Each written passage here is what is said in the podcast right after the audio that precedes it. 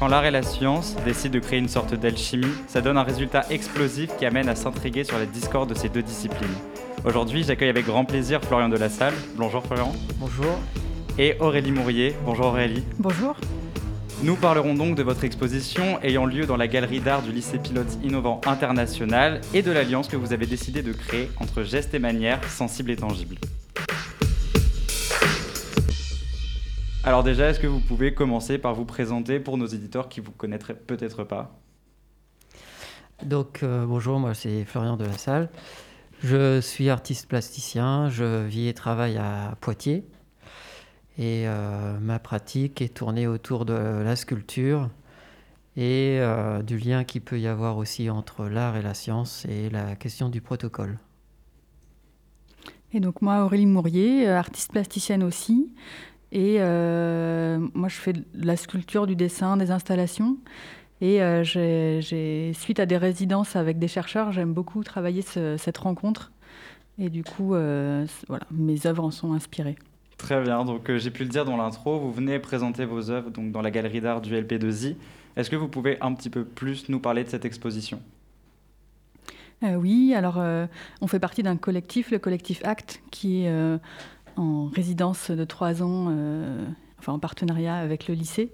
Et donc il y a une série d'expositions. Donc là, nous, nous sommes la troisième exposition euh, en duo. Euh, et elle fait suite à une exposition qui a eu lieu à Limoges où on était les dix artistes rassemblés. Et on, a on s'est rendu compte qu'il y avait des liens entre nous à cette occasion. Et donc les duos se sont formés comme ça. Et donc là, l'exposition qu'on montre ici, elle présente des pièces qui dialoguent vraiment euh, entre elles, entre celle de Florian et la mienne. Alors, euh, Florian, toi, tu as même euh, produit des choses. Oui, voilà, donc du coup, moi, les pièces que je présente sont des pièces qui ont été produites dans l'atelier qui est mis à disposition pour le collectif au LP2I qui est au quatrième. Et c'est donc des pièces en papier buvard, des formes de chromatographie où je laisse remonter par capillarité de l'encre noire dans le papier qui va décomposer euh, la couleur et rendre visibles les couleurs euh, qui composent le noir.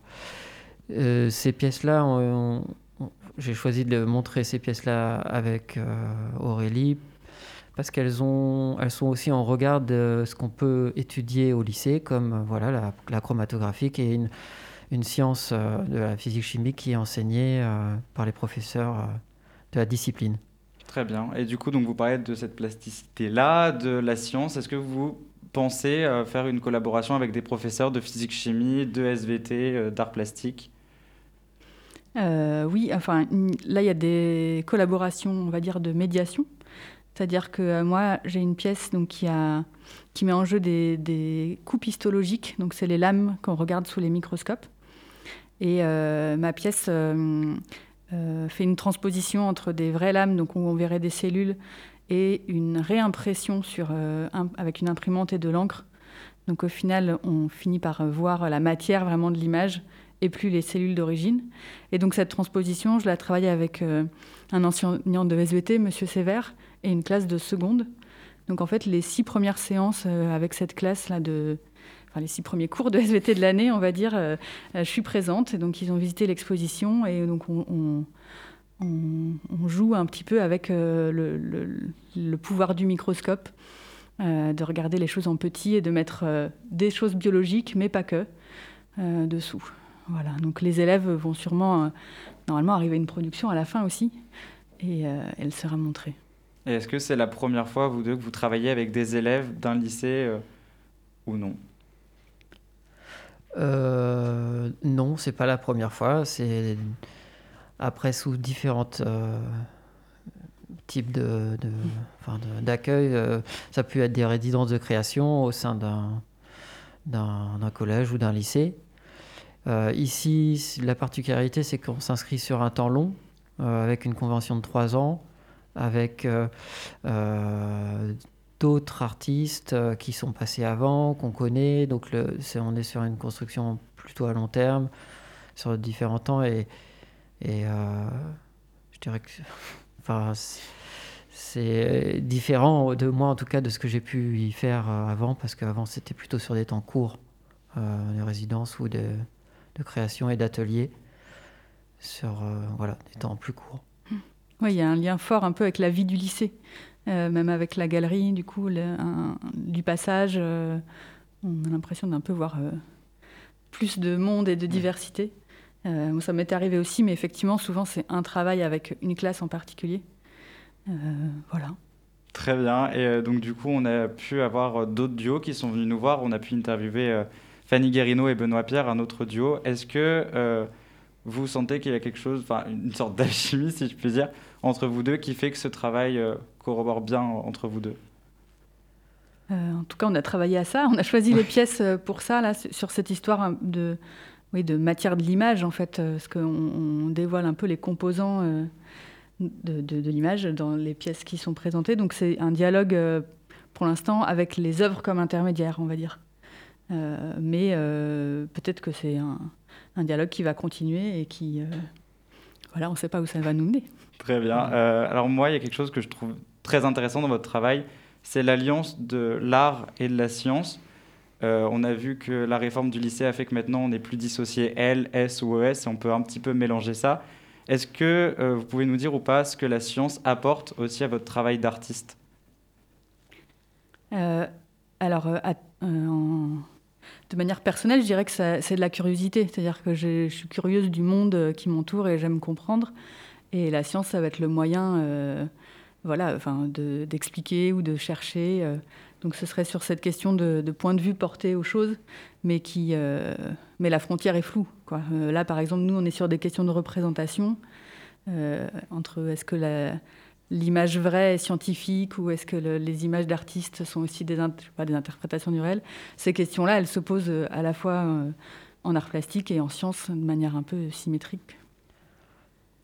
Oui, et pour ma part, je, rajouterais que, enfin moi personnellement, j'ai une, une formation scientifique et que du coup, Ma pratique est surtout un détournement de ce savoir-faire, ou en tout cas de rendre visible le côté sensible qu'il peut y avoir dans euh, les, la pratique scientifique, comme celle de la chromatographie, et de, rendre visible moi ce que j'aurais pu voir comme des paysages, et voilà, toutes ces, enfin, les couleurs, les formes qui peuvent en dégager.